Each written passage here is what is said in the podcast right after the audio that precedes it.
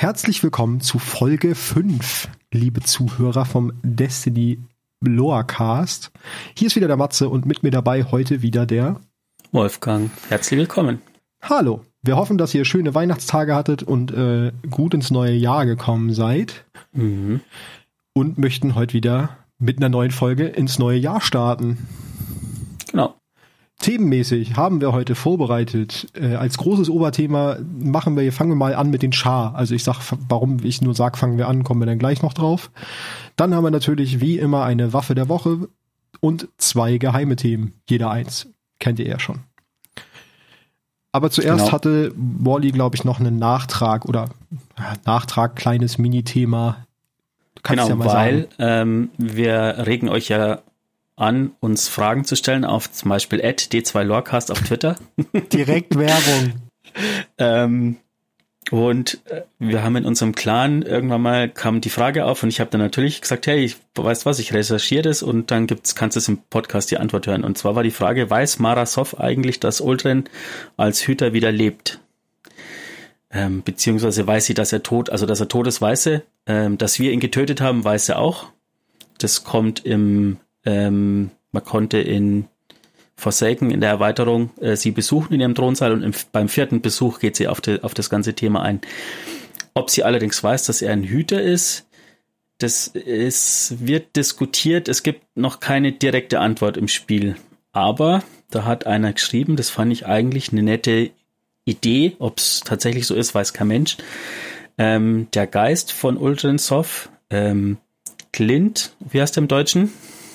Äh, keine Ahnung. Funke, keine Ahnung, irgendwie so Clint heißt Funke, im Englischen. Ja. Ähm, hat ja vorher ewig lang, das war einer der Geister, der fast ein bisschen belächelt worden ist von den anderen Geistern, seinen Hüter sozusagen gesucht. Und dabei gibt es einen Lore-Eintrag, wie er auf einen Hüter und seinen Geist trifft. Und da sagt der andere Geist, ähm, dass er eine nette neue Hülle hat. Und die neue Hülle von Pulled Pork, so hieß der Geist von Crow vorher, ähm, hat die Riff-Farben und da ist quasi die Theorie, weil er sagt, dass er, dass der ähm, die Hülle quasi geschenkt, ein Geschenk war, ist die Theorie, dass er die Hülle tatsächlich von der Königin geschenkt bekommen hat, weil sie hat hellseherische Fähigkeiten ah. und könnte dadurch das vielleicht schon vermutet haben, dass er irgendwann mal der Geist von Ultron Soft wird und ihn dadurch eben die Hülle in Rifffarben geschenkt hat. Und selbst wenn, also selbst wenn sie nicht genau explizit ihn gesehen hat, die haben ja alle, also die Erwachten haben ja alle so ein bisschen diese Vorahnung in Form von Träumen, können sie ja zumindest gesehen haben, dass es irgendwie ein Erwachter wird, der ihr, äh, der sein neuer Begleiter wird sozusagen. Und das also genau, also, selbst richtig. wenn sie nicht weiß, dass es Aldrin direkt ist, aber das klingt auf ich jeden mein, Fall plausibel. Ich meine, Clint hat das ganze Sonnensystem äh, durchsucht und war halt jetzt gerade im Riff unterwegs und dann halt in der Träumenstadt, wo er schließlich fündig worden ist. Ja. Ah. Genau, und das war das Einzige, was ich so dazu gefunden habe. Okay. Spannend. Und damit haben wir direkt die Frage aus äh, von unserem Clan beantwortet. Sehr schön. Direkt erstmal Community-Arbeit geleistet. Daran seht ihr, es wird schnell aufgegriffen. Also wenn ihr Themenvorschläge habt, direkt bei Twitter at d2lawcast. Genau, das wollte ich auch gerade sagen. Setzen wir uns gerne mit auseinander. Ähm, genau. Frage wäre jetzt, ich kenne ja dein geheimes Thema nicht. Ich könnte mit meinem geheimen Thema anfangen, das würde tatsächlich passen. Ähm, und wir schieben das Hauptthema dann nach oder wir machen direkt mit dem Hauptthema oder mit deinem Thema. Ich weiß nee, nicht, was du hast. An. Dann fange ich mit meinem Geheimthema an, weil mein geheimes Thema hat tatsächlich ähm, direkten Bezug zur aktuellen Jahreszeit. Äh, und zwar sind wir ja alle mehr oder weniger freudig beim Keksebacken. Und äh, ich habe mich da gefragt, ich habe mich da im Zuge dieser Woche oder dieser Folge ein bisschen mehr mit einem bestimmten Charakter beschäftigt, und zwar mit der guten Eva Levante. Da die ja tatsächlich immer nur bei zwei Festivalitäten auftaucht und man, also ich zumindest als Spieler, sie mit diesen Festivalitäten in Verbindung bringe, aber sonst nicht viel mehr über sie weiß. Das sind sogar drei. Drei? Okay. Ich Sommer, wüsste, Anbruch, Halloween. Genau, ich habe Feste Verlorenen und Anbruch. Und das Sommerdings. Im Sommer? Ach stimmt, aber das war ja nur dieses eine äh, Hüterfest jetzt, ne? Das war ja äh, ausgenommen. Da war sie ja auch noch mit. Ach so, ah, okay, ja. Das ist ja kein regelmäßiges Ding gewesen. Ähm, genau. Deswegen habe ich ein bisschen was zu Eva Levante gemacht. Und zwar einfach so grundsätzlich, wie sie in beiden Destinies so ein bisschen äh, beleuchtet wird und wo sie halt auftaucht. Das haben wir gerade schon gesagt. In Destiny 1 ist sie das erste Mal aufgetaucht bei dem, bei dem Fest der Verlorenen. Und ähm, hat damals, ich habe ein Zitat von ihr hier stehen, dies sind die Traditionen der Stadtwächter. Wir teilen sie mit dir, damit du die, die du beschützt, besser verstehen kannst. Zitat von Eva Levante. Äh, genau, sie hat damals dieses Fest praktisch im Turm ausgerichtet und wie ich es gerade schon vorgelesen habe, war ihr Sinn und Zweck dahinter, den Hüter ein bisschen mehr mit den Menschen vor Ort zu verbinden und ähm, dem Hüter die Menschen näher zu bringen, die er auch beschützt. Genau. Und dann kennen wir sie noch aus einem zweiten ähm, Fest, nämlich vom Anbruchfressen. Das gab es, soweit ich es recherchiert habe, auch im Destiny 1 schon.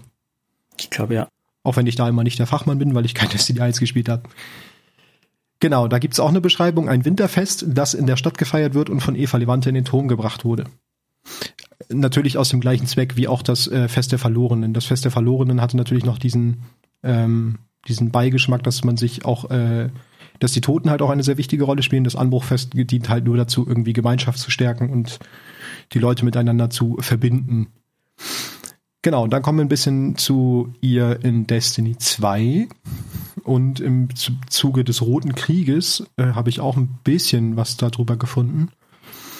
Natürlich überlebte sie den Roten Krieg und die Invasion der Roten Legion in der letzten Stadt, hat aber, sie hatte davor wohl einen Laden im Turm, mhm. Den sie danach nie wieder eröffnet hat. Und ähm, nach dem Roten Krieg und der Invasion erwähnt der Geist auch, dass sie seit einiger Zeit nicht mehr gesehen wurde. Und dann sehen wir sie zum ersten Mal in Destiny 2 beim ersten Fest. Nee, warte, lass mich kurz gucken. Nee, beim ersten Fest der Verlorenen nämlich nicht. Genau, das erste Fest der Verlorenen nach dem Roten Krieg ähm, ist Eva immer noch nicht da.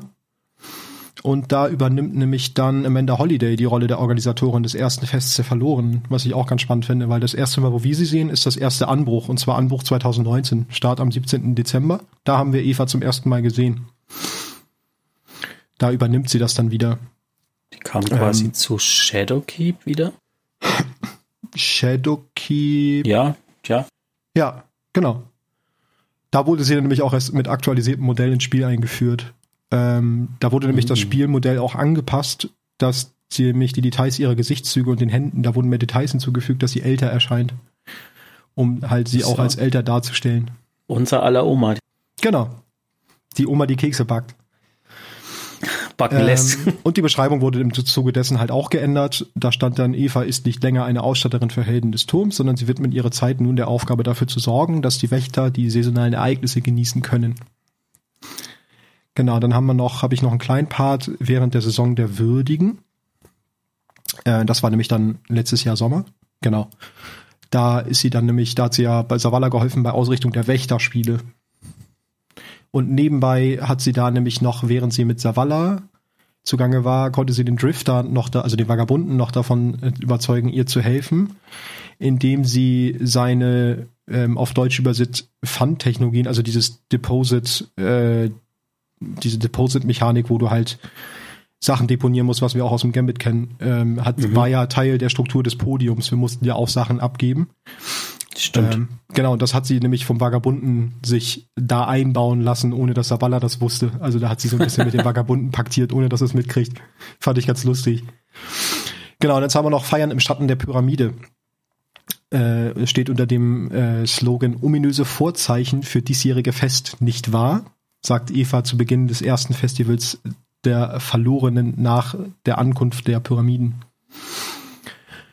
Genau, als das Fest beginnt, begrüßt uns Eva, wobei da ihre übliche Ausgelassenheit so ein bisschen gemindert wirkt, aufgrund der Pyramiden und dem ganzen Drumrum. Ähm, sie erkennt dann die schlimmen Umstände an, mit denen wir uns da konfrontiert sind, glaubt aber gleichzeitig, dass es trotzdem wichtig sei, sich ähm, mit den Toten und den Opfern, die sie gebracht haben, weiter zu beschäftigen, auch wenn vielleicht gerade drohende Verluste vor der Tür stehen, sozusagen. Genau. Als sie uns die Maske gab, enthüllte Eva, dass Spider, ach genau, das war das, ähm, die Geschichte ist eigentlich auch ganz lustig. Sie gibt uns die Maske und sagt im Zuge dessen, dass Spider lebenswichtige Vorräte als Investition bereitstellen möchte. Ähm, sie ist allerdings misstrauisch ihm gegenüber und erzählt uns, dass er halt darauf bestanden hat, seinen Lieblingskollegen, ich mache es gerade in Anführungsstrichen, äh, zu sehen. Damit meint sie natürlich, also meint er natürlich uns. Ähm, sie stimmt dem dann zu, dass wir uns mit ihm treffen sollen. Wir gehen da auch hin und hinterher kriegt sie halt irgendwann raus, dass uns Spider in den unendlichen Wald, in den sogenannten Spukforst geschickt hat, um nach der Beute zu suchen, die Wex vor vielen, vielen Jahren aus dem Haus der Könige gestohlen hatten, anstatt dass er uns etwas gibt. Also es war halt nur ein Vorwand, uns anzulocken und er sagt dann sozusagen, hey, komm, geh mal da rein und äh, such mal Beute für mich. So. das fand sie dann halt, also im Nachhinein, wenn wir sie wieder treffen, findet sie das halt auch überhaupt nicht gut und äh, beschließt dann nie wieder mit Spider zusammenzuarbeiten. Auch ein sehr lustiger, kleiner, kleines Detail an ihr. Das war auch alles, was ich dazu zu ihr gefunden habe. Ich weiß nicht, ob du doch ein bisschen was mehr über sie weißt, aber ich dachte, man könnte sie mal ein bisschen beleuchten. Nö, ich kann nur eins sagen. Habt ihr mich vermisst? Genau, unsere Lieblingsrussenoma. Ohne es böse zu meinen. Aber sie hat halt schon einen äh, russischen Akzent. Ja. Genau, das zu meinem äh, geheimen Thema heute. Ich habe es mal möglichst kurz gehalten. Sehr gut. Wollen wir erst Hauptthema oder erst dein Thema machen? Ähm, nehmen wir mal Hauptthema. Okay. Dann ähm, machen wir heute, haben wir uns ja gesagt, wir gehen endlich mal auf die Schar ein. Die große böse Schar, die wir irgendwie andauernd wiedersehen. Auch äh, ein Grund war auch, warum wir auf die Schar zu sprechen kommen wollen, ist ja dadurch, dass sie ja eigentlich in der jetzigen Saison wieder stattfinden in Form der Zorngeborenen. Ähm, und beim Ausarbeiten des Themas haben Wolfgang und ich irgendwie regelmäßig geschrieben und sind sehr schnell zu dem Schluss gekommen, dass die Schar zu viel beinhaltet für nur eine Folge. Und dementsprechend haben wir uns gedacht, wir teilen die Schar auf auf mehrere Folgen. Wir wissen noch nicht genau, ob es zwei oder drei sogar werden, aber auf jeden Fall Minimum zwei. 100. 300.000, genau. Dementsprechend äh, machen wir heute die Entstehung der Schar und praktisch äh, so Ereignisse von Destiny 1 noch rein, gehen aber noch nicht auf Destiny 2 Inhalte ein. Das ist so unsere zeitliche Trennung. Ja. Genau. Und ähm, ja, im Zuge dessen sprechen wir natürlich auch, also das war der eigentliche Gedanke, dass wir auch über Savatun bald mal reden wollen, aber die findet natürlich in dieser Char-Story schon ihren Platz, weil sie ist halt Char, so dementsprechend. Ja, ja, ich, sie wird früher erwähnt, als man denkt. Tatsächlich ja, war, fand ich auch ganz, also ich muss sagen, ich habe mich mit der Char-Story ja, nicht genau. so tiefgreifend befasst, fand sie aber sehr interessant und vor allen Dingen fand ich krass, wie viel Backstory da eigentlich drin steckt, die man, glaube ich, spielerisch ja überhaupt nicht merkt, weil es ja alles jenseits unserer Galaxie ist. Das heißt, es sind ja alles Origin Stories, die irgendwie vor ewiger Zeit an ganz anderen Orten ja. passieren und man kriegt davon nichts mit und da gibt's genau. aber so viel Zeug zu. Das ist auch das, das habe ich vor, vor der Aufnahme gesagt. Ähm, die Story von der Schar ist so ein bisschen so ein, so, ein, so ein Wendepunkt in der Art und Weise, wie Story in dem Spiel erzählt worden ist, beziehungsweise vielleicht auch präsentiert worden ist. In der Erweiterung ähm, Taken King für Destiny 1 ist ja Oryx mit seiner Dreadnought gekommen und auf dem konnte man eben dieses Book of Sorrow, also dieses Lorebuch finden, wo halt der die komplette Hintergrundgeschichte der Schar ähm, dargestellt ist. Das ist auch im Spiel so benannt und ähm, vorher ist das Spiel immer so ein bisschen kritisiert worden, dass es keine Story hat und mit dem Buch kam aber auf einmal so eine unfassbar große Story für ein Volk rein, dass es schon wieder ähm, ja fast erschlagend gewirkt hat. Aber macht's interessant. Also wenn man sich mit, also vielleicht merkt ihr das dann auch selber, wenn wir das so ein bisschen erzählen, ähm, da steckt sehr, sehr viel dahinter, was man im Spiel leider nicht mitkriegt sondern nur, wenn man sich ein bisschen durchklickt, aber ja. Das stimmt tatsächlich. Also irgendwie finde ich auch, dass man im Spiel viel zu wenig eigentlich von der kompletten Story mitkriegt. Aber das dadurch brilliert Destiny ja auch, ne? Wenn du viel Geschichte haben willst, kannst du sie haben, musst aber halt auch gucken. So, also gezielt genau. danach suchen. Das wird dir halt nicht präsentiert. Das ist vielleicht besser wie andersrum, wie wenn es dir ins Gesicht geschlagen wird und, und du, eigentlich denkst, ah, ah, ich will jetzt, dass die Cutscene vorbei ist und oh, jetzt dauert die noch fünf Minuten und ich kann es nicht abbrechen und so, keine Ahnung. Ja, so rum finde ich es dann auch besser. Da gebe ich dir recht. Ja, ich kann ja erstmal so ein bisschen generelle Sachen sagen, bevor wir dann so über die komplette mhm. Entstehungsgeschichte gehen. Also grundsätzlich die Schar, eine sehr, sehr alte Rasse von untoten Aliens, äh, dienen der Dunkelheit und beten sie an und ihre Kultur basiert auf dem Prinzip der Schwertlogik. Ähm, was das bedeutet, kurz umrissen, äh, sie müssen andere Zivilisationen zerstören, um parakausale Macht zu erlangen und die Würmer ernähren, die in ihrem Körper leben. Das ist es ganz grob runtergebrochen. genau, die haben Würmer. Bei Katern fängt man dann an, Wurmkur zu geben. Bei der Schar, naja, die lässt man halt Sollte machen. man vielleicht auch mal machen. Mal probieren. Zavala, Wurmkur für die Schar. Und sie werden von einem Pantheon dunkler Götter angeführt. Genau. Das wäre so ganz generelles. Orte, wo wir sie relativ viel in der Spielwelt finden, bedeutende Präsenz auf dem Mond, haben wir jetzt seit Shadowkeep gesehen, ähm, haben den, den Höllenschlund gebaut und den Schallerroten Bergfried errichtet. Warum lachst du?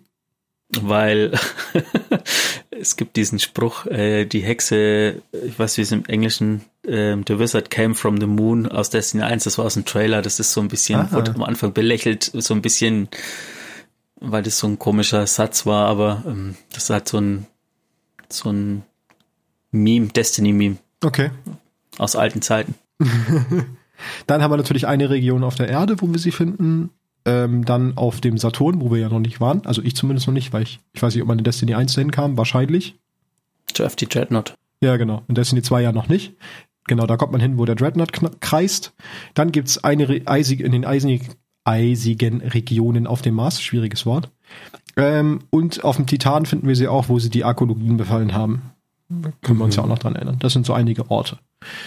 Genau. Dann habe ich noch so einmal schnell runtergebrochen die Hierarchie. Also fangen wir bei den niedersten Formen an und arbeiten uns nach oben. Geht natürlich los bei den Leibeigenen. Wir alle mögen sie, äh, sind Kanonenfutter für uns. Äh, ich habe noch gefunden wild und furchtlos, werden von entfesselter Wut angetrieben. Und dann gibt's noch die besondere Form verfluchte Leibeigene. Das sind nämlich die, die explodieren, wenn sie jemandem zu nahe kommen. Die kennen wir auch alle. Tolle Viecher. Ganz toll. Dann die nächsthöhere Stufe wären die Akolyten. Über die habe ich tatsächlich allerdings inhalttechnisch nicht viel mehr gefunden, außer dass sie halt ne, einfach höhere Formen sind, bewaffnet sind. Die rennen halt nicht stumpf auf dich zu und hauen dir ins Gesicht, so wie die Leibeigenen, sondern die haben halt Bewaffnung. Danach kommen schon die Ritter, sind beschrieben als brüllende, laufende Festungen. Äh, durch jahrhundertelange Schlachten wurden ihre hervorstehenden Knochen zu einer Rüstung so hart wie Relikteisen. Und die, Ab äh, diese, die Abwehr durch ihre Knochen wird zusätzlich noch durch Scharmagie verstärkt, wodurch sie halt Schilde wirken und sich etwas heilen können, was wir ja auch alle aus dem Spiel kennen. Danach kommen schon die Oger, Ausgeburten aus Fleisch, Wut und zum Bersten gefüllt mit Scharhexerei. Finde ich sehr gut, den Spruch. Also den Satz. Ähm, ja. Durchleben eine furchterregende Transformation während ihres Wachstums. Äh, nämlich bestehend aus qualvollen Ritualen, die ihnen Gewalt sowie List verleihen. Und ganz oben stehen dann die Hexen. Hexen, ah, da habe ich sogar, ich weiß gar nicht, ich habe es mir leider nicht markiert, von mit wem das Zitat ist. Hexen sind das Skalpell, mit dem die Schar das Universum viviseziert. Und wer dran denkt an die Folge über Clove Spray, der weiß auch noch, was Vivisezierung ist. Vivisektion heißt es. Aber was das war, nicht schön. Es Äh, ist genau. ein fröhliches Volk, die Schar. Ja, klingt doch nach Spaß, oder? Sie hüllen ihre Knochen in Dunkelheit und Feuer und führen mit all Experimente mit allem durch, was, in, ihnen- was ihnen über den Weg läuft. Also, das sind die Hexen. Komm her und ich experimentiere mit dir. Mhm. Genau. Das wäre soweit das zum Generellen. Da würde ich sagen, können wir ein bisschen über ihren Ursprung reden. Und da bin ich, äh, fällt man natürlich, ver, äh, stolpert man da zuallererst über den Gasriesen Fundament. Genau. Sehr passend, dass äh, die Geschichte der Schar mit einem Planeten anfängt, der Fundament heißt. Ja. Ähm, Fundament, also die Geschichte fängt an vor vielen, vielen Millionen Jahren. Die Schar ist ein, tatsächlich ein sehr, sehr altes Volk. Wenn nicht sogar vielleicht das älteste, was so dokumentiert ist in der Form mit den ganzen anderen Völkern, die jetzt in der Story so vorkommen. Ähm, dann wäre ja eigentlich die Exos und die, die, ähm, ja, die Exos das jüngste Volk. Ja, eigentlich ja. Hm. Oder waren die Dingens? Na, erwachten. Erwachten? Oder Ähm, die erwachten wahrscheinlich so. später. Stimmt, weil die Erwachten sind ja zum Kollaps entstanden. Da hat Clovis Spray aber schon mit Exos geforscht. Boah, das überschneidet sich, aber da müsste man Egal, ganz wie auch genau immer. Die, hingucken. auf alle Fälle ist Schar, ähm, wie viel, viele Milliarden. Ja, da müsste man mal irgendwann einen Zeitstrahl Ähm, machen. Den die Destiny-Zeitstrahl. Die Schar war damals ein sehr kurzlebiges Volk, tatsächlich. Also Fundament, nochmal kurz zum Planeten, müsst ihr euch vorstellen, ähm, ist ein sehr großer Planet, ein Gasriese ähm, und hat 52 Monde, also das allein spricht schon für die Größe von dem Ding. Wenn ein Planet so groß ist, dass er so viele Monde, die sich dabei nicht in die Quere kommen. Ähm, ja. Das musste erstmal hinkriegen. Fast, genau. Die Schar war damals ein, ein sehr kurzlebiges Volk. Ähm, der König des Osmiumhofs, um den es jetzt gleich geht, war zehn Jahre alt und galt damit schon als alt und senil. Die Frage ist allerdings natürlich, wie lange dauert ein Jahr da, wenn der Planet so ja, groß ist. Ja. Wiederum, aber so ist es halt.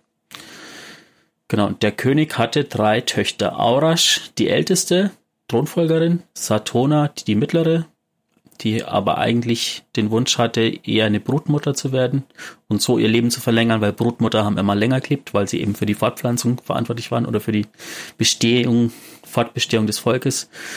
Und Xiro, die jüngste, das waren die drei noch lebenden Kinder vom König des Osmiumshofes. Genau, da muss ich noch kurz reingrätschen, weil, ganz wichtig, äh, bevor das passierte, sind die Proto-Schar oder die Proto-Hive ähm, sind irgendwann mal auf ihrer Heimatwelt auch abgestürzt. Also die sind ja nicht äh, durch Evolution entstanden, sondern genau. die sind äh, auf diesem Gasriesenfundament abgestürzt. Und aus den Scherben ihrer Heimatwelt, mit dem sie dar darauf abgestürzt sind, bildeten sich dann die äh, Kontinente auf dem, o auf dem Fundament Ozean. Genau. Und dann kam das, was du jetzt meintest. Wollte ich nur kurz davor noch anmerken. Was ja auch wiederum vielleicht ein bisschen für die ähm, für die Hintergrund sorgt, für die Hintergrundstory sorgt, weil äh, wenn der Planet tatsächlich nicht gedacht worden ist, darauf zu überleben und die Schar halt quasi nur mit den Scherben ihres eigenen Planetens überleben konnten, spricht es vielleicht für die Umstände oder die Widerstandsfähigkeit oder den Antriebswillen. Ja, den Lebenswillen einfach auch, ne? Ja. den man dadurch bildet, genau. wenn man immer so vor solchen Herausforderungen steht. Der König ähm, führte ständig mit sich eine Art toten Wurm, der an der Küste des Osmiumhofes, also an der Küste des Kontinents quasi angeschwemmt worden ist, mit dem er, von dem er behauptet hat, der kommuniziert mit ihm und gibt ihm Ratschläge oder so. Ein Grund vielleicht, warum ihn die anderen für alt und senil und verrückt gehalten haben. Möglich. Ich würde ihn auch für verrückt halten, wenn er mir erzählt, ich habe einen Wurm gefunden, der spricht zu mir. hm. Jeder sollte so einen Wurm haben. Ähm genau, eine der Brutmütter vom Osmiumhof, äh, Taox, äh, fürchtete, äh, dass keine der Töchter würdig war, ein passender Thronfolger zu sein. Also sie hat sich tatsächlich ein bisschen gesorgt, wie es weitergeht. Auch vielleicht von so einem König. Ähm sie war diejenige, die auch die, die Kinder unterrichtet hat. Insgesamt hat er aus dem König zehn gehabt, zehn Kinder und eben die drei waren noch die letzten Überlebenden. Taux hat sich dann gedacht, hm, was mache ich, wenn keins von den Königskindern ähm, passender Thronfolger ist? Ich suche mir einfach ein anderes Volk und bitte drum, die so ein bisschen zu intrigieren, bitte drum, dass die einfach den König töten und ähm, ja, ich dann Herrscherin werde. Was macht man, wenn man den Herrscher für nicht geeignet hält? Intrigieren, das haben wir doch schon bei Maras Hoff gelernt. Genau, das war ja danach. Okay. Aber es ist so ein Thema, das sich wiederholt im Destiny-Universum. Ja. Ähm, das rivalisierende Volk waren die Heliumtrinker des Heliumhofs. Die willigten natürlich allzu nicht, also willigten natürlich allzu gerne ein ähm, und töteten den Osmiumkönig. Allerdings konnten die drei Töchter entkommen mit einem Schiff ähm, und haben auch den Wurm des Königs dabei mitgenommen. Genau. Warum auch immer sie dazu oder warum auch immer sie das gemacht haben. Zu dem vielleicht Zeitpunkt. haben die halt ihrem Vater noch vertraut und ne, wenn man halt irgendwie dann merkt, der Vater hat irgendwie eine Bindung zu diesem Wurm und vertraut dem und kommuniziert mit dem, vielleicht erachtet man das dann als wichtig. Vielleicht hat der Wurm da auch schon zu denen gesprochen und hat gesagt, nehme ich mit. Weiß man auch nicht. Ja. Und wie immer an solchen Geschichten und zu so einem Zeitpunkt, wenn irgendwelche Bösen kommen und den Vater und König töten und man flüchten muss, was macht man dann? Rache. Rache, genau. Mit ihrem Blutrache an den Heliumtrinkern und vor allem an Taux, der Verräterin. Auf der Flucht haben sie dann ein gestrandetes Raumschiff gefunden auf dem Planeten. Die Nadel. die Nadel und haben ganze zwei Jahre damit verbracht, das Raumschiff zu reparieren und die Technik dahinter auch zu verstehen. Und wenn man bedenkt, wie alt die werden oder wie kurzlebig die sind, ist zwei Jahre schon sehr viel investierte Zeit. Ja, bei zehn Jahren Lebensdauer akut, ne, ist ein Fünftel, also mhm. 20 Prozent des Lebens einfach. Das ist schon nicht wenig. Ich hätte, glaube ich, nicht den Willen, so lang an irgendwas rumzudoktern. Nee. Wenn man das mal auf Menschenjahre überträgt, so, ne, ist es schon, ist schon echt viel. Schon krass. Ja. Dann haben sie ja das Schiff genommen und sind Richtung Kern hinabgestiegen und sind Richtung äh, zum Kern von Fundament getaucht, ne? Genau, sie machten es deshalb, weil der Wurm, der vermeintlich tote Wurm Satona, ähm, eingeflüstert hat, in die Tiefe hinabzutauchen, dass sie da ähm, das Werkzeug für ihre Rache findet. Mhm. Also der Wurm war tatsächlich vielleicht nicht ganz tot, sondern hat noch Satona beeinflusst. Genau, und er hat ihr nämlich gesagt, ich versuche es jetzt auszusprechen, aber das Wort, was ich gefunden habe, man kann es eigentlich nicht aussprechen. Es heißt Syzygi, also S-Y-Z-Y-G-Y. Deswegen sollten sie zum Kern tauchen, weil sie dort etwas finden, was das auslösen können soll. Und das ist nämlich, nee. die, oder? Nee, andersrum. Das wollten sie verhindern sozusagen. Das war nämlich noch das zweite. Ach stimmt, das wollten sie verhindern, so rum, ja. Genau, die, die Isizigi, also man schreibt es mit drei Ys, versucht es mal auszusprechen, liebe ja. Leute da draußen, ist die sogenannte Gottwelle, die alles Leben auf Fundament vernichtet. Ah, ja, und genau. die entsteht dadurch, wenn sich sämtliche 52 Monde von Fundament in einer Linie anordnen und dadurch quasi diese sämtliche ähm, Anziehungskräfte von den Monden alle auf eine Stelle wirken. Ja, wie so eine super Springflut. Genau, also quasi zwei Probleme. Einmal die Heliumtrinker, zweimal zweites äh, die drohende Ausrottung durch des ganzen Planetens. Ja. Immerhin haben sie probiert, alles zu retten. Sie hätten ja auch mit dem Schiff einfach davonfliegen können und sagen, okay, ja, dann viel Spaß mit der Gottwelle, liebe Heliumtrinker. Seht, was ihr davon habt. Ja, aber da merkt man vielleicht auch wieder das Potenzial der dreien dann doch als König, weil da waren ja wahrscheinlich nicht nur noch Heliumtrinker übrig, sondern auch welche von ihrem Volk, die jetzt einfach sozusagen mit übernommen wurden und zu mhm. denen hat man ja vielleicht dann noch eine Bindung und hat gesagt so, nee, Rache und halt auch Wiedergutmachung und vielleicht auch Befreiung des eigenen Volks. Genau. Ja, Aurasch hat beschlossen, das Raumschiff zu verwenden oder hat quasi dann den Marschbefehl gegeben, eben in die unendlichen Tiefen des Meeres hinabzutauchen. Und da sind sie einem riesigen Wesen begegnet, einem Leviathan, einem gigantischen, ja, das ist die Frage, was ist es? Ich will jetzt nicht Wurm sagen, weil das würde dann ein gigantisches Wesen. Der, das wird eigentlich immer nur als riesige Kreatur oder gigantisches Wesen beschrieben, ne? Genau, der von einem späteren Spieler in dem ganzen Spiel an die Stelle geschickt worden ist, um das zu bewachen, was jetzt gleich kommt. um es mal ganz ominös auszudrücken. Okay. genau, was man dazu noch sagen kann, der Leviathan war auch ein Schüler des Reisenden. Ah, jetzt hast du es verraten. Oh. Wieso? Achso, das meintest du, mit dem wurde er dahin geschickt. Okay. Genau, wow. also vom, vom, Reisenden. Ja. Ähm, natürlich haben die sich gedacht, ja, nee, schön und gut, aber nee, wir haben eh nichts zu verlieren, wir fahren weiter. Und da haben sie dann tatsächlich nochmal fünf andere uralte Wesen gefunden. Und zwar waren das fünf Wurmgötter. Jul den Ehrlichen, Ur den ewig Hungrigen, Eir, Eir der Hüter der Ordnung, Akka den Wurm des Geheimnisses und Xol Wille der Tausend. Genau, davon kannte ich tatsächlich zu dem Zeitpunkt der Recherche nur einen namentlich, weil über den stolpert man ja zwangsweise. Über Xol. Mhm. Richtig, war ja ein Char war ja, genau. End. War ja nee, sogar ein DLC-End-Boss sozusagen. Ja, und ist ja auch ähm, Gegenstand von einem Strike. Genau. Deswegen, da stolpert man ja heute immer noch drüber. Wobei jetzt Leider. ja nicht mehr, oder? Nee, nee. nee. Der ist entfernt worden, war ja Mars. Genau, war Mars, ja.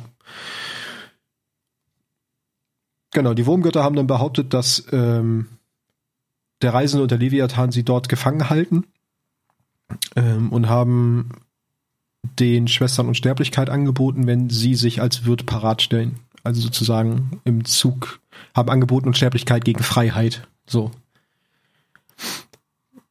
Genau. Die Schwestern akzeptierten den Pakt natürlich, weil ähm, Unsterblichkeit halt verlockend klingt. Vor allen Dingen, ich glaube, das ist auch noch mal so ein Ding, wenn du überlegst, dass sie zwei Jahre an diesem Schiff rumgedoktert haben, das heißt schon extrem viel Lebenszeit geopfert haben Und dir dann bietet dir dann jemand Unsterblichkeit an. Das ist schon echt verlockend. Ja.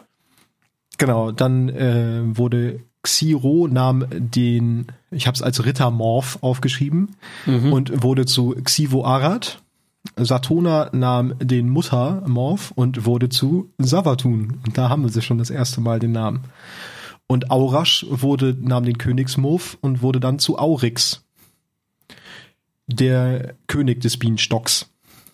Also ihr merkt, da sind schon zwei Namen dabei, die, die wir schon öfters erwähnt haben. Xivo Arad ist ja gerade so der große Gegenspieler im, oder der, der, ja, im aktuellen, der aktuellen Season sozusagen. Und Savatun ist ja das, Savatun ist eigentlich Ah. immer. das allseits ominöse Scharwesen, das eigentlich in den letzten einen Vierteljahren hinter allem so ein bisschen steckt. Ja, zumindest immer mal wieder oder durch, auch wenn es nur durch ihre Handlanger repräsentiert, auf jeden Fall auftaucht. Das muss ich jetzt anmerken. Ich hoffe so, die, also ich finde, da wird so ein Ding drum aufgebaut, dass die das auch wirklich gut auflösen. Also da müssen sie echt liefern. Ja, aber das können sie. Das können sie, Ja. glaube ich. Genau, daraufhin natürlich dann mit äh, Macht und Unsterblichkeit kehrten sie zu ihrem Volk zurück und befreiten es und verbreiteten gleichzeitig auch die Würmer. Und das Mhm. war dann auch die Geburtsstunde der Schar, so wie wir sie jetzt kennen. Da ist sie praktisch dann letztendlich entstanden, dadurch, dass sie die Würmer in sich aufgenommen haben und dann halt auch die Würmer in ihrem Volk weiterverteilt haben. Und seitdem führen sie Krieg. Da würde jetzt praktisch bei meinen Aufzeichnungen das nächste Kapitel losgehen, was heißt Feldzug der Zerstörung. Hochtrabend klingt es. Mhm. Genau. Genau, interessant. Ich weiß ob wir das gerade gesagt haben. Sie haben quasi nicht die Würmer gegessen, sondern die Larven der Wurmgötter sozusagen. Esst das Fleisch unserer Kinder, erreicht Unsterblichkeit und so Genau. weiter.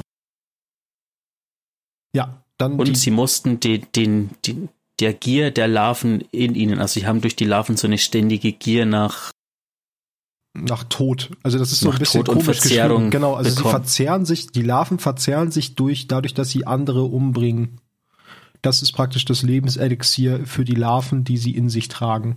Mhm. Deswegen daher kommt halt auch dieser komplette, diese komplette Schwertlogik, die rausgeboren ist und halt auch dieser Drang nach Zerstörung, einfach um diesen Hunger zu stillen und ja, das ist so das, äh, der Grund dahinter.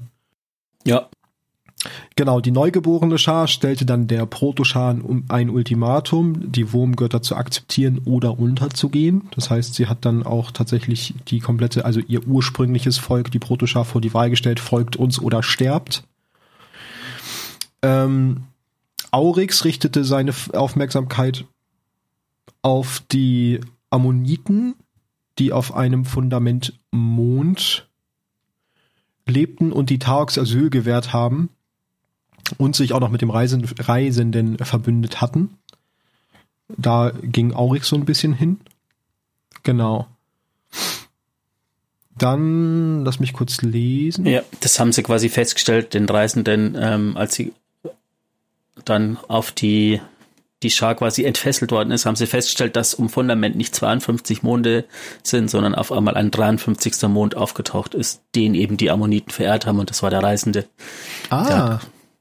Ja, auch hier Dann- schon seine Finger im Spiel gehabt. interessant.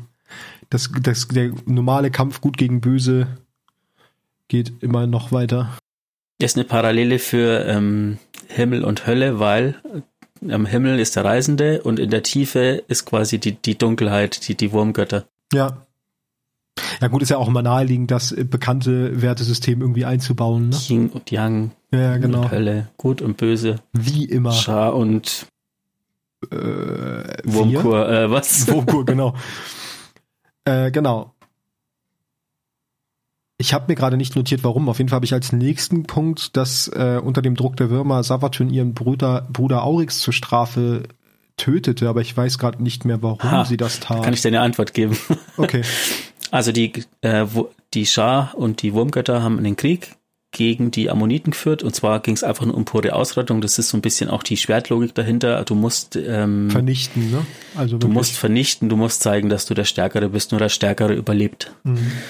Ähm, während dem Krieg hat Aurix allerdings immer wieder Neigungen zum Pazifismus gezeigt, was die Wurmgötter erzürnt hat.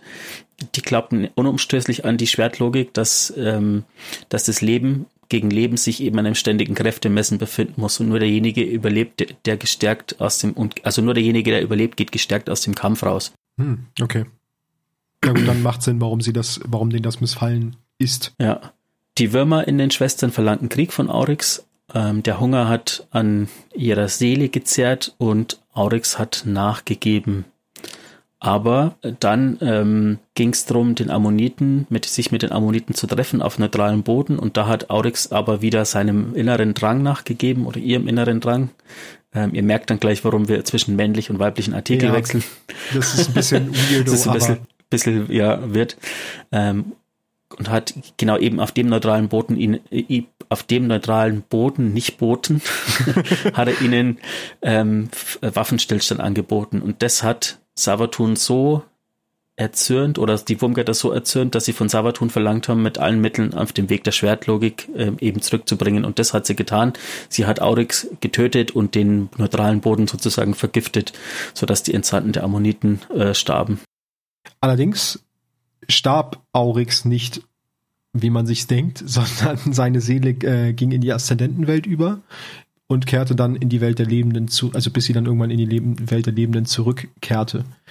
Ähm, danach, also nachdem die zurückgekehrt war, wurde er zu einem Tyrannen. Er überwältigte die Ammoniter, tötete den Leviathan und zwang die Taox und den Reisenden zur Flucht.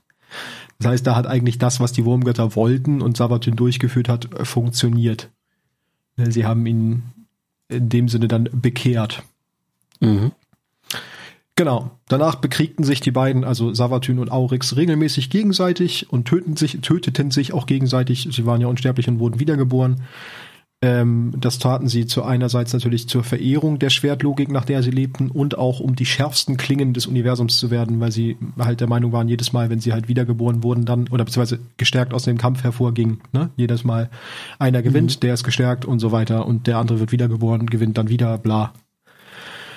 Genau, und so kehrten sie jeweils immer, wenn sie besiegt wurden, in ihre eigene Thronwelt, in ihre jeweilige Thronwelt, in der Aszendentenwelt zurück. Ähm, sie errichteten natürlich ihre eigenen Thronwelten jeweils. Aurix nannte seine dabei Hoher Krieg und Savatyn nannte ihre, oh Gott, das ist mit den Artikeln so weird, Hoher Hexenzirkel. So. genau. Der Rachekrieg gegen die Taox ähm, Gegen- gegen Taox. Taox wandelte sich in dieser Zeit nicht mehr nur in einen Krieg, sondern in einen Genozidfeldzug. Da kommen wir jetzt auch zu diesem wirklich Vernichten und Ausrotten. Ne? Genau. Dann haben wir, genau, da habe ich eigentlich als nächsten Punkt, kommen wir jetzt schon zu dem Krieg mit den Ökumene. Mhm. Hast du das auch? Ja. Mhm. Weil da passiert ein, eine ganz wichtige Sache. Während des Kriegs der zwischen Schau und Ökumene erkannte Aurix nämlich, dass die äh, Wurmgötter ihn und seine Schwestern getäuscht hatten. Ähm, sie hatten nämlich ihnen ein bisschen vorenthalten, dass der Appetit der Larven in die ihnen über die Fähigkeit, die sie, sie mit, wie sie sie mit Tod füttern konnten, hinauswuchs. Also die Larven waren hungriger, als sie es, äh, als sie den Hunger noch stillen konnten. Das passte irgendwann nicht mehr zueinander und das hatten sie ihnen halt ein bisschen vorenthalten. Was mich auch ein bisschen abpissen würde, wenn man mir sagt, ja, hier Unsterblichkeit, nimm eine Larve und hinterher stellst du fest, oh, die Larve will immer mehr essen. So. Hm. Genau, Aurix traf sich daraufhin äh, mit seinen Schwestern im Aszendentenreich, um halt mit ihnen darüber zu sprechen und das Problem zu lösen. Und sie wollten halt letztendlich ähm, sich von den Würmern lossagen, beziehungsweise sich von diesem Hunger befreien und retten. Dabei boten seine Schwestern äh, ihre Macht an, damit er einen Weg zur Rettung finden kann. Äh, Aurix tötete daraufhin seine Schwestern und nutzte ihre Macht, um den Schutzgott Akka, den Wurm der Geheimnisse, zu konfrontieren. Äh, dann daraufhin konfrontierte er ihn natürlich und er schaffte es auch Akka zu töten und stahl dessen Fähigkeit, die Dunkelheit anzurufen, mit dessen Hilfe er die Tafeln des Verderbens schuf. Diese gaben ihm die Macht zu nehmen, wird es immer nur genannt. Ich habe da irgendwie nicht viel genaueres, also ich habe es halt aus dem Englischen übersetzt und da stand es eigentlich immer nur so als die Macht zu nehmen. Deswegen ist er der Taken King. Ja. Ähm. Äh, und da kommt jetzt nämlich der dritte Name, den wir halt kennen. Jetzt äh, können wir auch erklären, warum das mit den, mit den Personalpronomen so ein bisschen komisch ist, weil hier wandelt sich Aurix zu Orix. Und hier wird aus einer ehemaligen Schwester äh, Oryx, König der Besessenen. Und jetzt sind wir von Mann-Pronomen zu, äh, von Frau-Pronomen zu Mann-Pronomen endgültig gewechselt. Ja. Genau. Sollen wir auf das gleiche eingehen, was es heißt zu nehmen, oder sollen wir die, die Zuhörer, jetzt wollte ich schon Zuschauer sagen, die Zuhörer zappeln lassen? Hm. Das, also, wie du möchtest. ähm. ja, dann lass sie noch ein bisschen zappeln. Ja, genau. Ähm, jetzt muss ich nur gucken, dass ich das nicht. Wobei hat es was mit dem System zu tun, was ich jetzt gleich erwähne? Ja, hat es. Dann, Erzähl's einfach. Ja, dann würde ich es ja nicht gleich vorwegnehmen. Genau, also ja. der, der Krieg mit den äh, Ekumene ging dann weiter und in dem Zuge erweckte Oryx in einem kriegerischen Akt Zivo Arad und in einem Akt der List Savatun wieder zum Leben, also seine beiden Schwestern. Der Penner. Ja, Erst tötet er sie, nimmt die Macht und dann erweckt er sie wieder zum Leben. Und daraufhin ordnete er das Zehnt-System an. Jetzt kommt nämlich darauf, was die Macht zu nehmen eigentlich bedeutet. Ähm, jeder Schar, der seine Feinde tötet, nimmt einen Teil der von dem, was er nimmt, für sich selber, um seinen Wurm zu nähren und gibt den Rest an den jeweiligen Vorgesetzten sozusagen weiter, also jeweilig in der Rangordnung über ihm stehenden. Und das tun halt alle der Reihe nach. Und so landet halt letztendlich alle Macht natürlich an der Spitze der Pyramide, was bei in dem Fall Oryx, Xivo Arad und Savatun sind. Was eigentlich ein ganz schönes System ist, weil man muss nicht viel machen und kriegt trotzdem Macht. Ja. Oder? Was sagst du dazu? Findest du auch ein gutes System? Ja, schlecht ist es nicht. Nö, also viel kriegen und, und nichts machen? Finde ich gut. Na gut, nichts machen stimmt nicht ganz. Er hat einen Wurmgott getötet und seine Schwestern wiederbelebt. Also das war bestimmt auch ein bisschen Arbeit, aber ähm, das, ja. Genau, und jetzt kommt noch ein interessanter Fakt. Aus Angst, ein Nihilist zu werden, zeugte Oryx seine Brut. Also er hatte Angst, äh, dem Nihilismus zu verfallen und daraufhin als, als Lösung fing er an, irgendwie, also seine Lösung war halt, okay, ich brauche halt Nachkommen. Ähm, unter anderem einmal Krota, Sohn von Oryx, und die Todesenger-Zwillinge Ir Anuk und Ir Halak. Die Namen sind top. Können die nicht mal sowas wie Peter nehmen, das kann man nicht aussprechen. Ähm, genau, als Oryx unterwegs war, um die Dunkelheit zu studieren. Was denn? Peter, Sohn von Oryx. Finde ich ist doch super. Da hast du so einen Endboss im, im Destiny 1. Und Todesbringer. Genau, Peter, Sohn von Oryx. Das war, war okay. Äh, genau, Oryx war dann irgendwann zwischendurch unterwegs, um die Dunkelheit zu studieren, weil er ja die äh, Fähigkeit, die Dunkelheit anzubeten oder äh, zu, anzurufen von Schutzgott Acker übernommen hat. Äh, in der Zeit wurde Krota, also sein Sohn, von Savatun verleitet, mit seinem Hackebeil ein Portal in den Hohen Krieg, also in die, äh, in den Thron in der Aszendentenwelt zu schneiden, durch das die Vex eindringen konnten. Und hier kommt ein ganz interessanter Twist, dass da schon wieder die Vex irgendwie auch mit rein reinschielen, so. Alles viel zu wild. Ähm, Diese Schar, ne? Schuld an allem. Ja, tatsächlich. Schießt sie über den Haufen. Alle. Daraufhin führten Krotas Kinder jahrelang Krieg gegen die Vex. Äh, die Vex fanden allerdings sehr schnell heraus, dass die Verehrung der Schwertlogik und die Tiefe der äh, und die Dunkelheit der Schlüssel zur Erlangung der Macht im Hohen Krieg waren, also in dem in, dem, in der Thronwelt waren. Äh, die Schar allerdings war in der Lage, die Vex zu überwältigen, aber sie halt also nur zurückzudrängen, aber nicht zu verdrängen, da sie zu viel, Mex, äh, zu viel Macht verloren, als sie in den Vex-Konflux eintraten. Ähm, die Situation im Hohen Krieg wurde so ernst, dass Wurmgut Eir selbst von Oryx verlangte, zurückzukehren. Äh, er kehrte auch zurück und nutzte seine Macht, um die Vex zu nehmen und mhm. die Thronwelt zu säubern. Genau, verärgert über die Unvollkommenheit seines Sohnes, der es natürlich nicht, das nicht geschafft hatte, äh, warf Oryx seinen Sohn Krota ins Vex-Netzwerk, sodass er siegreich zurückkehre oder vergessen sterbe auch schon ein, also es passt halt einfach in dieses Bild der Schwertlogik auch wieder, ne? So ja, friss das ist eine stirb. gute Erziehungsmethode. Ja. ähm, dem möchte ich eigentlich widersprechen, aber okay. Was? Du willst spielen im Sandkasten, der schon voll ist? Du gehst da hin und haust alle raus oder du stirbst bei dem Versuch. Oh ja, genau. Kind. Oder du spielst ähm, gar nicht. Ja. Was? äh, genau. Zunächst verübelte Krota das natürlich seinem Vater äh, Oryx, dass er ihn in das Witz, dass er ihn praktisch so den Wächst zum Fraß vorgeworfen hat. Dennoch verstand er im Laufe der Zeit und verstand er ihn, also warum er das getan hat. Es ist Ja, ja, der hat sein, hallo, der hat den, die, die, in der Thronwelt ein Portal für die Vex geöffnet. Was für ein, für ein ja einmal das, aber andersrum war das, glaube ich, auch noch so.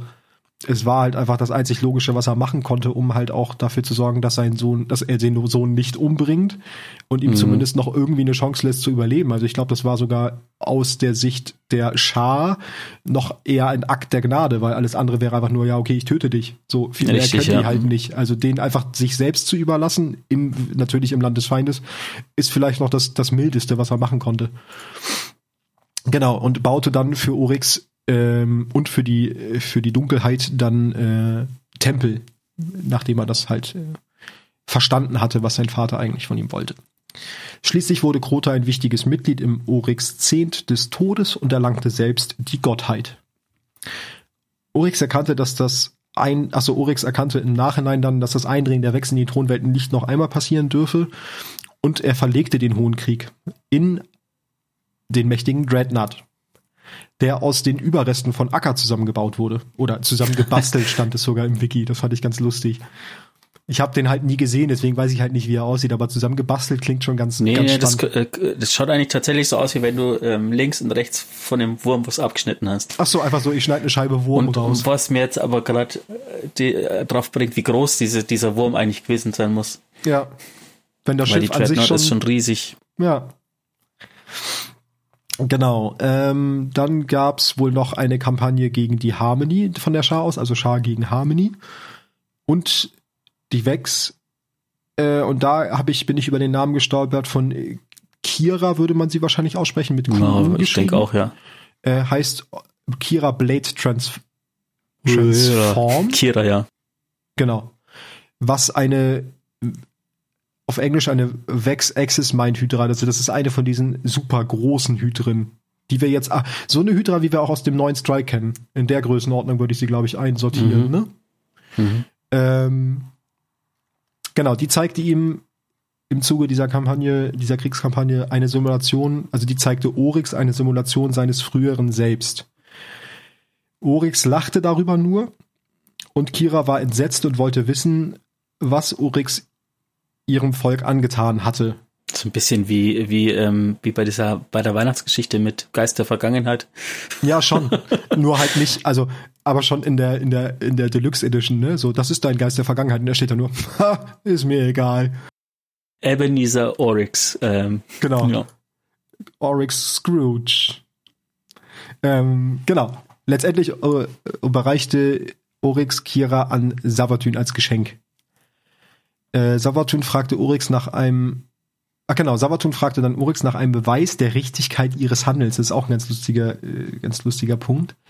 Und dieser erwiderte nur, dass die bloße Existenz der Schar Beweis genug ist, ewig nach der Schwertlogik zu leben und zu handeln. Also er war schon, die sind, also zumindest Oryx selber ist sehr überzeugt von dem, was er tut und einfach durch seine bloße Existenz fühlt er dich bestätigt, dass das auch richtig ist. Aber interessant, dass Savatun da so ein bisschen Zweifel äh, durchblicken Ja, ne? lässt. Mhm.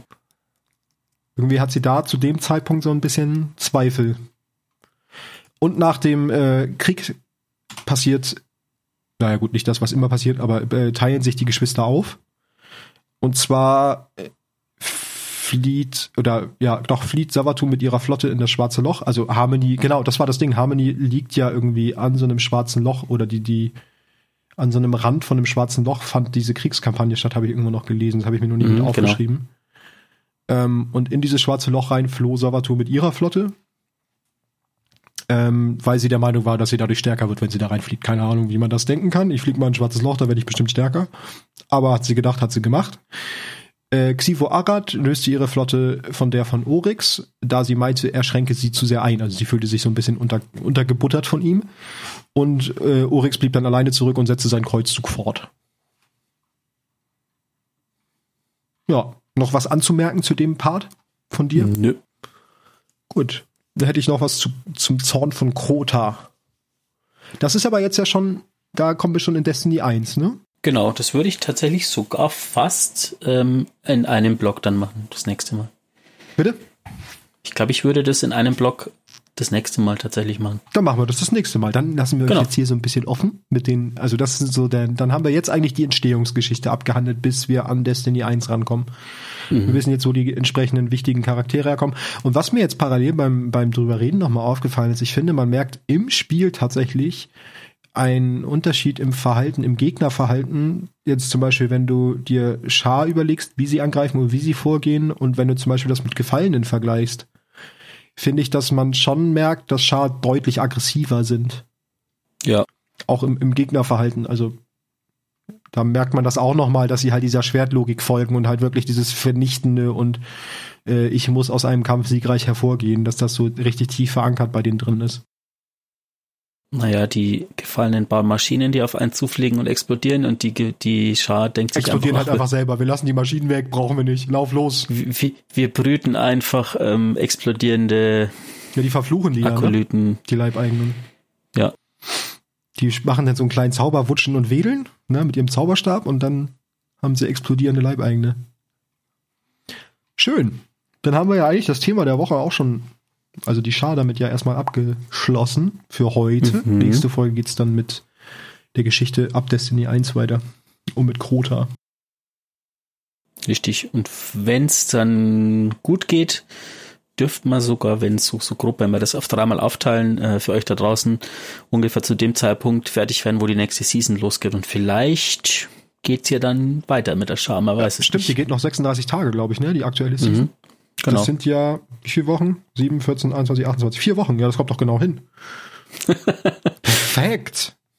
Ah, das, äh, wenn das passen würde, dann, dann sage ich dir wieder, wir haben wieder Themenmanagement at its best. Gut, jetzt haben wir noch zwei Themen für heute. Und zwar Waffe der Woche oder dein Thema. Ich würde mit der Waffe der Woche weitermachen. Okay, dann lösen wir Mein das Geheimnis auf, was die Waffe der Woche denn ist. Wir haben natürlich uns vorher überlegt, welche nehmen wir. Wir hatten erst eigentlich eine andere zur Auswahl und sind aber dann beim Ausarbeiten von der Schar drüber gestolpert, dass es ja Sinn machen würde, über die Dawn zu sprechen. Genau. Weil die Dorn ist eine Waffe des Leids. Genau. Und sie feiert ja auch gerade, wobei das habe ich selber nicht mehr ausgearbeitet, da habe ich mich jetzt einfach auf Wally verlassen. Äh, sie feiert ja auch gerade so ein bisschen Revival durch, äh, ich glaube, Armschienen von einem Warlock, ne, die ja irgendwie in Verbindung mit der Mhm. Waffe recht gut funktionieren gerade. Aber dazu später mehr. Ich würde sagen, ich mache erstmal wieder so Grundsätzliches, also über die Perks und über den Aufbau der Waffe. Oder ja, Nee, mach. ja, also exotische Handfeuerwaffe im Kinetic-Slot. Perks sind äh, natürlich erstmal der wichtigste, der intrinsische Perk ist Zeichen der Verdammnis. Gesch- Geschosse durchdringen Ziele und verursachen Schaden über Zeit. Kills mit dieser Waffe hinterlassen Überbleibsel. Dann haben wir noch äh, die klassischen Perks drauf. Korkenzieher 3 machen plus Reichweite, Stabilität und Handhabung. Verbesserte Geschosse macht auch plus Reichweite. Dann haben wir noch den texturierten Griff, der macht minus Stabilität und plus Handhabung. Und dann kommt noch Seelenverschlinger, der harmoniert jetzt mit dem intrinsischen Perk, wird ein Überbleibsel absorbiert, stärkt dies Zeichen der Verdammnis und lädt das Magazin teilweise nach. Das heißt, man stärkt praktisch seinen eigenen intrinsischen Perk damit, wenn man einen Überbleibsel einsammelt. Dann hat das Ganze auch noch eine Katalysatorfassung, der 500 Kills mit der Waffe braucht, um äh, dann freigeschaltet zu sein. Ich weiß, ich habe noch nicht gefunden, wo ich den herkriege. Weißt du das noch, wo der droppt oder wo man den herbekommt oder ob das eine Quest war? Den Katalysator? Ja. Nee, oder hat man den freigeschaltet im Zuge der Quest sowieso mit einer irgendwie über Banshee? Das weiß ich nämlich auch nicht mehr. Ich habe dazu auch nichts gefunden. Mm, Nee, ich glaube, der ist so gedroppt. Okay. Wenn ihr es weißt, äh, wenn ihr es weißt, wow, Deutsch, wenn, wenn, wenn ihr es wisst, schreibt es uns du? gern. Wei wenn ihr es weisen tut, dann schreibt es uns gern. Genau. Ja, dann hätte ich noch ein bisschen was zur Quest. Genau, die kann man momentan leider nicht mehr machen, sondern man muss sich die Dorn oder man kann sich die Dorn momentan über den exotischen, exotischen, über den exotischen Kiosk holen, da beim, bei den, zwischen den zwei Tresoren. den exotischen. Kaugummi-Automaten kann man sich den kaufen. Genau. ja, dann musst du ein bisschen was reinschmeißen und dann kommt da so eine kleine Dorn rausgerollert. Genau. Gerollert. Die musst du drei Tage gießen und dann wird sie groß. ja. Ähm, wolltest du jetzt eigentlich sonst erst den Text machen? Ähm, ja, das kann ich mir vorlesen. machen? Dann mach du den Text. Und zwar, ähm, es gibt ja, weiß nicht, ob ihr das schon bemerkt habt, aber ganz viele Waffen, Rüstungsgegenstände, Sparrows, Geister haben äh, auch Lore-Texte im Spiel.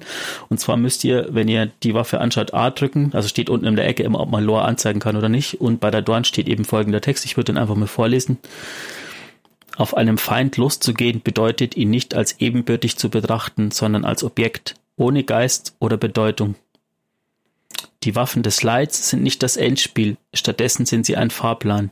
Jede Evolution, jeder Fortschritt beim Zufügen von Leid und bei der Beherrschung der Zerstörung nährt die hasserfüllte Waffenforschung der Schar. Sie notieren jeden Schrei und nutzen jede Aggression, bis sie sämtliche Methoden verstehen, durch die sich die Herzen, Sinne und Körper der Menschen verwüsten lassen. Und so werden sie uns gegeneinander aufhetzen. Sie nähren unsere Lust, unsere Gier unsere Angst, bis wir eine Bedrohung für uns selbst darstellen, wie es sich niemand je erträumt hätte. Nutzt sie also, zorniger Schlechter. Erforsche die Dunkelheit in deinem Herzen.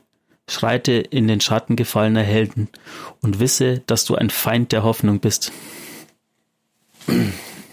Habe ich gerade gesagt, der Text ist schön? Hm. Vor allen Dingen ist der, also ich finde den Text einerseits, der Anfang ist halt so, ich mach mal eins zu eins Schwertlogik. Ne, einfach mhm. nur nochmal auf die Waffe umgemünzt. Der zweite Teil allerdings jetzt beim, beim Vorgelesen bekommen, ich habe ihn mir im Zuge, ich habe ihn mir auch nicht vorher durchgelesen, ist ja eigentlich schon wieder Spoiler für jetzt, oder nicht? Also ich meine, solche Sätze wie erforsche mhm. die Dunkelheit in deinem Herzen ist ja eigentlich schon, also ich meine, wenn da drin steht, wortwörtlich erforsche die Dunkelheit in dir, das haben wir ja im Zuge der kompletten, An der kompletten Kampagne jetzt in Beyond Light auch gemacht. Dunkelheit wieder, in uns selber ja, erforschen und anerkennen. Genau.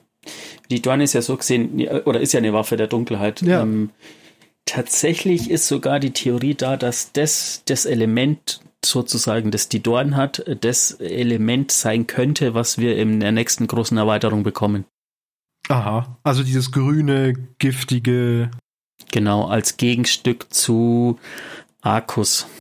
Ach so, das heißt, die Grundtheorie ist eh, dass wir nachher drei Licht- und drei Dunkelfokusse. Ja, ja, das, das ist ja schon klar, weil im Spiel ja. steht ja, äh, wenn du auf, auf Stasis wechselst, steht ja Subclasses, also die ah, Mehrzahl okay, für ja. Darkness-Dings Aber da. das wäre ja vom Farbton her, ist es doch auch die gleiche, ähm, das gleiche Element, aus dem Hexen, also Scharmagie besteht, oder nicht? Genau. Das ist doch auch das dieses nachdem, grüne nachdem es in der nächsten Erweiterung eben um Savatun geht, sehr mhm. wahrscheinlich, mhm. oder die Witch Queen. Ja, Witch ähm, Queen, ja klar. Ja. Ist es so, das so die ich Vermutung. Ich glaube, das, das Werbeposter ist ja auch in den Farben gehalten, ne? Mhm. Für Witch Queen. Oh, da haben wir schon wieder hier Mutmaßungsecke eröffnet. Genau, Dorn, also nee, nicht Dorn, ähm, Arcus ist quasi die Energie, die, die durch alles fließt und ähm, die dieses grüne Zeugs ist quasi das, was es zersetzt sozusagen. Ich habe irgendwo den Aber Namen, ich glaube, ich habe ihn auch schon oder? Also ich meine, in Form, äh, bei den Schar ist es ja dann wahrscheinlich auch ersetzen. Ich habe ihn, ich habe das mal erwähnt in der Folge davor, wie das Ganze genannt werden könnte. Ja, du aber, das, glaube ich, bei deinem parakausalen Thema. Ja, ich weiß es nicht mehr. Erwähnt, aber ich weiß es auch nicht mehr. Aufmerksame Zuhörer haben sich es bestimmt gemerkt, von daher brauchen wir es ja nicht nochmal erwähnen, ansonsten könnt ihr es ja jederzeit nachhören, ne? Sind ja noch nicht so ja. viele Folgen. Wir ähm, erzählen euch nicht alles, ihr müsst auch selber arbeiten. Wir genau. Ist ein Mitmach-Podcast.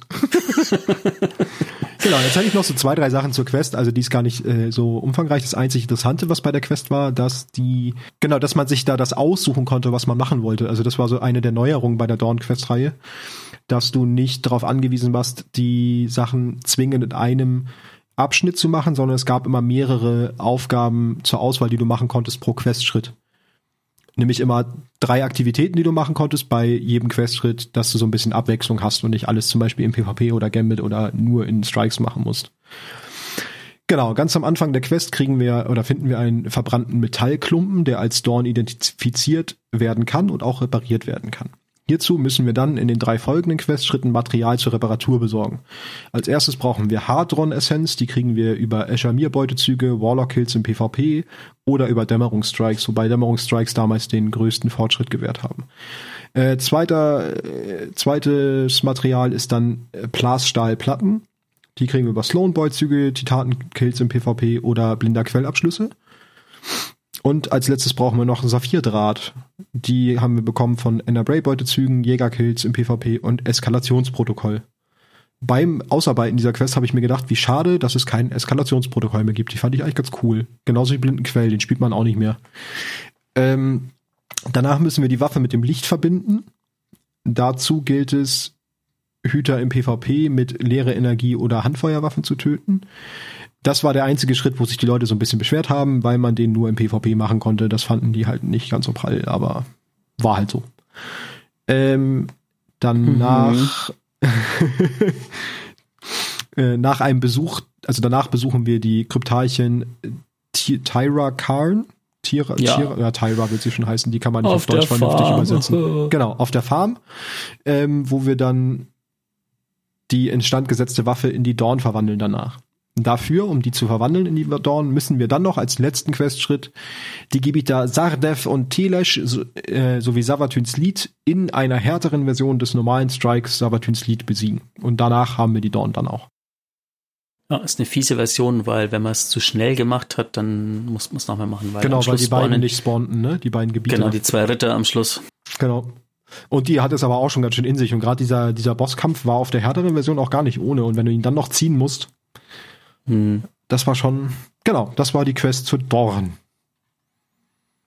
Ach so, ja, was genau, du noch kurz erwähnen kannst, ist diese Geschichte mit dem, warum das jetzt Revival Fire, das habe ich mir immer noch nicht angeguckt. Ich spiele auch kein Warlock Main, muss man sagen, deswegen bin ich da. Ähm, es gibt die Handschuhe für den Warlock, den nekrotischen Griff. Und der, die hat ja den Perk, wenn du einen äh, Gegner mit einem Nahkampfangriff ähm, triffst, dann wird, kriegt er so einen Debuff und auch aus dem gleichen grünen Zeugs wie die Dorn eben. Und wenn der stirbt, verteilt sich das eben auf die anderen Gegner. Also das geht immer so weiter und so fort. Mhm. Und ähm, mit der Dorn äh, hat, die, hat das Ganze einen Synergieeffekt, weil das trifft, wenn ich, wenn du mit, wenn du die gleichzeitig mit der Dorn ausrüstest und du schießt mit der Dorn auf den Gegner, dann verbreitet sich das auch weiter durch die Handschuhe. Das ist kein Bug, sondern es ist tatsächlich ein so gewollter Effekt, dass diese zwei Sachen sich sozusagen ergänzen. Ach so, einfach weil es auch aufs, aus der, aufgrund der gleichen, des gleichen Elementes genau, sozusagen genau. ist. Okay. Macht tatsächlich sehr viel Spaß, spiele ich ganz gern und ich habe, glaube ich, noch nie so viel Dorn gespielt. ja, ich sehe das auch immer, dass da viele Leute mit rumrennen. Äh. Gerade Ad-Clear-mäßig ist das auch echt gut, so gefühlt. Richtig, ja. Das letzte Mal so viel Dorn gespielt habe ich, als mir ist, die Dorn hat nämlich auch ein Lore-Buch sozusagen und man musste ungefähr 650 Kills machen pro Seite, um es freizuschalten. Wie viele Seiten hat das Lore-Buch? Zehn oder zwölf. Ach ja, das ist ja fast nix. Ja, zehn, glaube ich. Die 6500 ja. Kills. Das war ätzend. Das glaube ich. Habe ich auch genau. nicht gemacht. Also Dorn war mal die Rose, durch Dunkelheit verzehrt, mit Licht gereinigt, die Lumina. Ich glaube, die einzige Waffe, die drei Entwicklungsstufen durchgemacht hat im Destiny-Universum. So gesehen. Ja.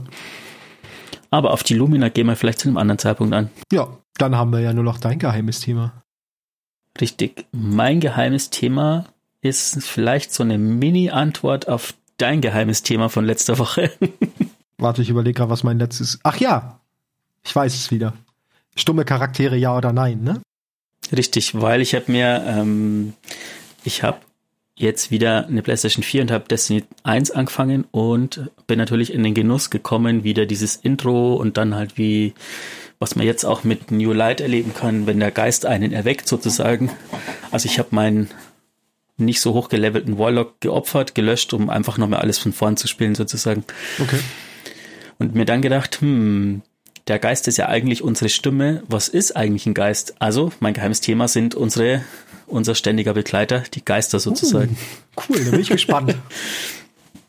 ähm, ja, was, was ist eigentlich der Geist? nach dem, ähm, dem, dem Kollaps ähm, des goldenen Zeitalters hat der verwundete Reisende sich selbst in oder hat sich von verschiedenen Teilen von sich selbst sozusagen getrennt und die kleinen Teilchen sind die Geister, die, die quasi entstanden sind. Am Anfang habe ich gedacht, hä? Aber ähm, da war es, glaube ich, das habe ich, glaube ich, sogar mit dir gemacht. Es gab doch diese das Pre-Event ähm, da, ne? Genau, das Event, wo wir, wo wir dabei waren, als der Reisende wieder erwacht ist. Und da sagt unser Geist, dass sich das, das anfühlt wie ein Geist, nur irgendwie viel größer sozusagen. Ah. Was er, was er, was er spürt. Mhm. Da musste ich dann dran denken. Genau, jeder Geist, der existiert, ist genau in dem Moment erschaffen worden. Das heißt, es gibt keine neuen Geister, sondern es gibt nur genau die Anzahl, die der Reisende damals erschaffen hat. Was vielleicht, ähm, ich meine, äh, man sagt ja immer, dass Hüter so ein bisschen denken, sie sind unsterblich. Es gibt welche, die sind da sehr unvorsichtig, aber das ist halt leider nicht so. Die Anzahl der Geister ist begrenzt. Irgendwann gibt's keine mehr. Und vor allen Dingen ist die Anzahl der Geister auch abnehmend, weil es ja immer irgendwie geschafft wird, dann doch nochmal auch Geister Richtig, zu der, töten. Der, der letzte prominente Geist sozusagen, der gestorben ist, ist Sagira, der Ja. Geist von ähm, Osiris. Genau. Ist ja auch noch gar nicht so lange her, seitdem er ohne Geist auf dem Turm rumsteht. Genau. Ähm, obwohl sie aus Teilen des Reisenden bestehen oder aus dem Reisenden sozusagen gemacht sind, aus wissen Geister nicht oder haben keine ähm, Erinnerung oder kein, keine Idee oder keine spezielle Einsicht, was die Natur des Reisenden ist oder was jetzt genau das Licht und die Dunkelheit ist. Äh, jeder Geist hat eine eigene Persönlichkeit ähm, und eine eigene Identität, aber nicht unbedingt einen Name. Das, die Persönlichkeit kann sich auch ein bisschen ändern, je nachdem, ähm, wie derjenige ist, den sie sozusagen erwecken, mit dem sie dann vielleicht verschmelzen oder so eine, so eine neurale Verbindung eingehen. Neu- Neurale Symbiose wird es benannt. Der Wiedererweckte ist sozusagen ein Seelenbegleiter oder Seelenverwandter, kann man es eher sagen, vom, vom Geist sozusagen. Und sie wissen instinktiv, wenn sie die richtigen Überreste von einem Wesen sozusagen gefunden haben. Also sie wissen sofort, ach, das ist jetzt mein Hüter sozusagen. Okay. Also selbst wenn der, also sogar schon vor der Erweckung haben sie diese Verbundenheit, fühlen sie dann einfach. Genau, wenn man jetzt an, an Clint denkt, da hat man es ja vorher mit, dass er, der Paul Pork, wie er vorher hieß, ewig rumgereist ist, viele, viele Jahrzehnte ähm, nach seinem Hüter gesucht hat und immer noch nicht gefunden hat. Und der hat bestimmt viele, viele andere Überreste gescannt. Also Paul Pork sowieso, der hat alles gescannt, auch Steine, Plastikteile und so. Er hat so ein bisschen den Ruf als, ja, Der ist ein bisschen durchgedreht, oder? Er hat, der hat es so bestimmt, dass er einfach gerne gründlich arbeitet. Ah, okay, sehr gut. Genau, Geister haben, viele, viele Geister haben viel Zeit damit verbracht, seit dem Kollaps sozusagen nach ihrem Auserwählten zu suchen. Im schlimmsten Falle ist der Auserwählte vielleicht sogar schon, oder der, der, der Körper des Auserwählten vielleicht sogar schon tot oder also so weit zerstört, dass der Geist ihn nicht mehr wieder erwecken kann und so die, die Quest des Geistes sozusagen für immer unerfüllt. Hm. Was, was mir der Satz lässt mich überlegen, ob dir vielleicht auch dann quasi der Reisende ausgesucht hat, was aber nicht sein kann, weil ähm, Walter war ja noch nicht tot, als der Reisende gestorben ist sozusagen. Ja, stimmt. Ist die Frage deshalb, wie entscheidet so ein Geist, wer der Richtige ist oder wer nicht? Genau, der, nur durch den Geist oder durch die Wiedererweckung werden wir zum ähm, Hüter, um dadurch das Licht führen zu können. Der Geist ist quasi dafür verantwortlich. Äh, sobald sich ein Geist entscheidet oder sich an den Hüter gebunden hat, kann er keinen anderen wiederbeleben, sondern nur uns sozusagen. Wäre sonst auch ein bisschen sehr übermächtig. Genau. Ähm, Destiny 2 bekommt man mit, dass der Geist so eine Art kurzfristigen katatonischen Zustand einnimmt, wenn das Licht abgeschnitten worden ist von ihm. Ähm, das ist quasi der Moment, wo der Reisende von den das Schild um den, nee, um die Kabale das Schild um den Reisenden machen und dann fällt unser Geist quasi einfach wie so ein Stein zu Boden. Ansonsten finde ich noch, was kann man noch zum Geist sagen? Mhm. Geist ähm, ist auch dafür verantwortlich. Also der ist so ein bisschen all, eigentlich alles für uns. Ähm, Begleiter, Scout, der ist unsere persönliche Bibliothek, kann man sagen. Ähm, kann Maschinen reparieren durch diese Mechanik, also kann Maschinen, alte Maschinen wiedererwecken, sich in Computer einhacken, sozusagen, Codes knacken. Ähm, oder kann als Taschenlampe benutzt werden. Oder in unserem Fall auch einfach als, äh, als, als Sprecher. Genau. Kleines Licht sozusagen. Wo der Geist es nicht mag, wenn man kleines Licht nennt. ähm, ja, und ich habe mir dann gedacht, also ich finde das Thema interessant. Vor allem haben Geister im Spiel auch schon so eine gewisse Entwicklung durchgemacht. Ähm, ursprünglich hat man quasi nur seinen Geist gehabt, der man konnte die Hülle nicht verändern. Irgendwann wurde im Spiel eingeführt, dass man, also in Destiny 1, dass man Hüllen ändern konnte von den Geistern, die dann auch so gewisse Perks gehabt haben oder die man verändern konnte. Ähm, ursprünglich auch zum Lichtlevel beigetragen haben. Das haben sie in Destiny 2 wieder entfernt. Ähm, und mittlerweile kann man immer noch Perks ändern in den Geistern. Und ja, Ja, der mittlerweile ist man sogar wieder ein bisschen freier geworden, weil man einfach jetzt äh, leere Perk-Slots hat, wo man eigentlich Genau, alle Perks ja. reinmachen kann, ähnlich wie bei Waffen, die man findet oder freischaltet Mhm. oder was auch immer. Ähm, das haben sie ja wieder so ein bisschen aufgebrochen, ein bisschen flexibler gemacht. Muss der arme Geist leider über sich ergehen lassen, was man sich so für eine Hülle für ihn aussucht. Es gibt ja alle möglichen Hüllen im Spiel. Ja, und alle Eine möglichen Farben auch noch. Katzenhülle, ich habe die Bunny-Hülle aus dem Prophecy Dungeon. Kann man auch Schindluder mit betreiben mit seinem Geist. Genau, interessant ist, dass solange der Geist überlebt, ist der Hüter sozusagen unsterblich und kann immer wieder belebt werden vom Tod ohne irgendwelche Konsequenzen. Ähm, allerdings, also ein Geist kann äh, Verletzungen an dem Hüter innerhalb von Sekunden reparieren. Allerdings hat der Geist tatsächlich manchmal Schwierigkeiten, Exos zu reparieren, so dass es einfacher ist, sie einfach von einfach wieder neu spawnen zu lassen, sozusagen intakt. Okay, Das, das äh, gibt mir zu denken. Anmerkung. Mein Main ist ein Exo. wie oft hat er mich wohl repariert und wie oft nicht? Will ich gar nicht so genau wissen. Also Geist ist quasi so dein, ist alles für einen.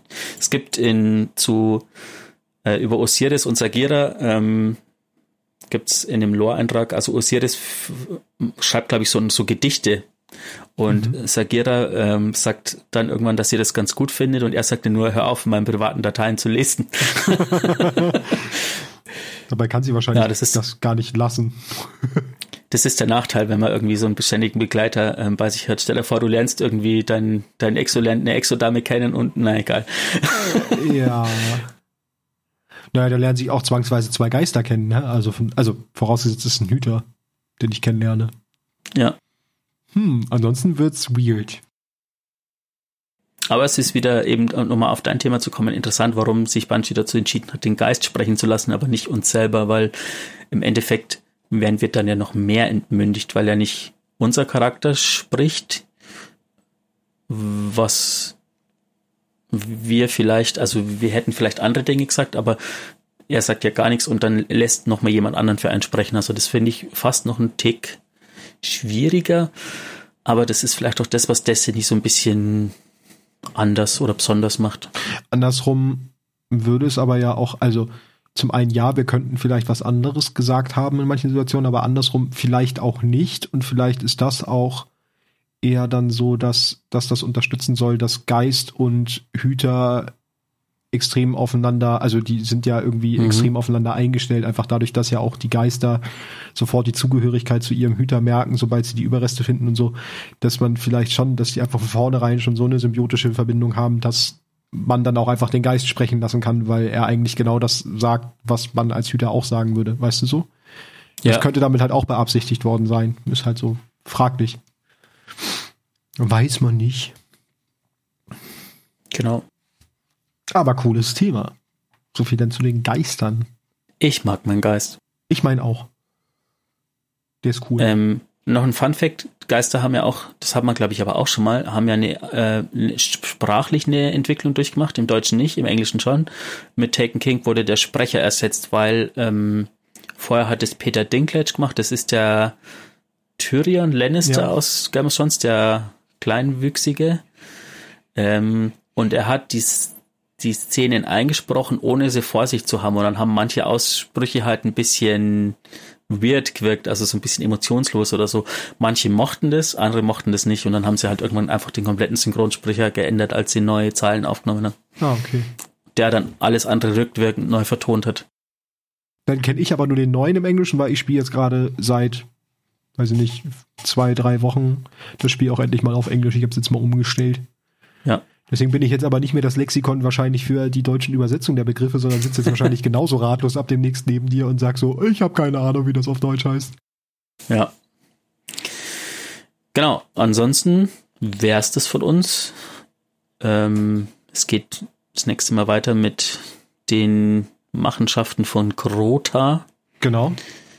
dem ollen Ding.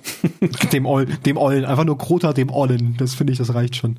Im Zuge von Grota hören wir dann wieder eine andere Bekannte, über die wir in der ersten Folge nur kurz geredet haben. Eine ehemalige Hüterin, Ah, aber ja. ich sage jetzt mhm. keinen Namen. genau. Ähm, ansonsten, wie immer, Anregungen, Wünsche, Ideen, Vorschläge und Fragen vor allem gerne an d2lorcast stellen. Gerne auch einfach Twittert Feedback, uns einfach. wenn irgendwas was gefällt, irgendwas nicht gefällt, schreibt's rein. Ja. Hören wir gerne. Zum Beispiel die Audioqualität, weil man mit dem falschen Mikro aufnimmt. Ach so, ja, schön, das können wir noch zur letzten Folge erwähnen, falls ihr euch wundert, warum der, der Wolfgang so anders geklungen hat. Wir haben nach der Aufgabe, hat er festgestellt, dass er nicht sein Mikro aufgenommen hat, sondern das Mikro aus seiner Webcam. Ja, ist schön, wenn man vor allem die ganze Zeit in den Mikro spricht und eigentlich ein ganz anderes. Aber wie dem auch sei. Ja, und ich klinge heute ein bisschen komisch, weil ich bin noch erkältet. Aber das äh, ne, ist halt mal so. So, äh, jetzt haben wir wieder einer Viertelstunden. Perfekt. Ist doch okay. Ist nicht ganz so lang wie die längste Folge, aber es reicht, glaube ich, auch. Ansonsten, wir freuen uns drauf, wenn ihr wieder einschaltet. Reinhört. Zuhört. Reinhört. Gerne auch mehrmals, wenn ihr es beim Bett gehen hört. Ähm, genau. Wir haben einen Clan, der entschuldigt sich immer. Schöne Grüße, Kalle. wenn du überhaupt jemals so weit kommst, wenn du so weit kommst, sag Bescheid. Ist jetzt ja. ein kleiner Test. Haha. Genau, ist ein Test, sehr gut. Äh, Ansonsten bleibt gesund. Wir wünschen euch was und hören uns beim bis nächsten zum nächsten Mal.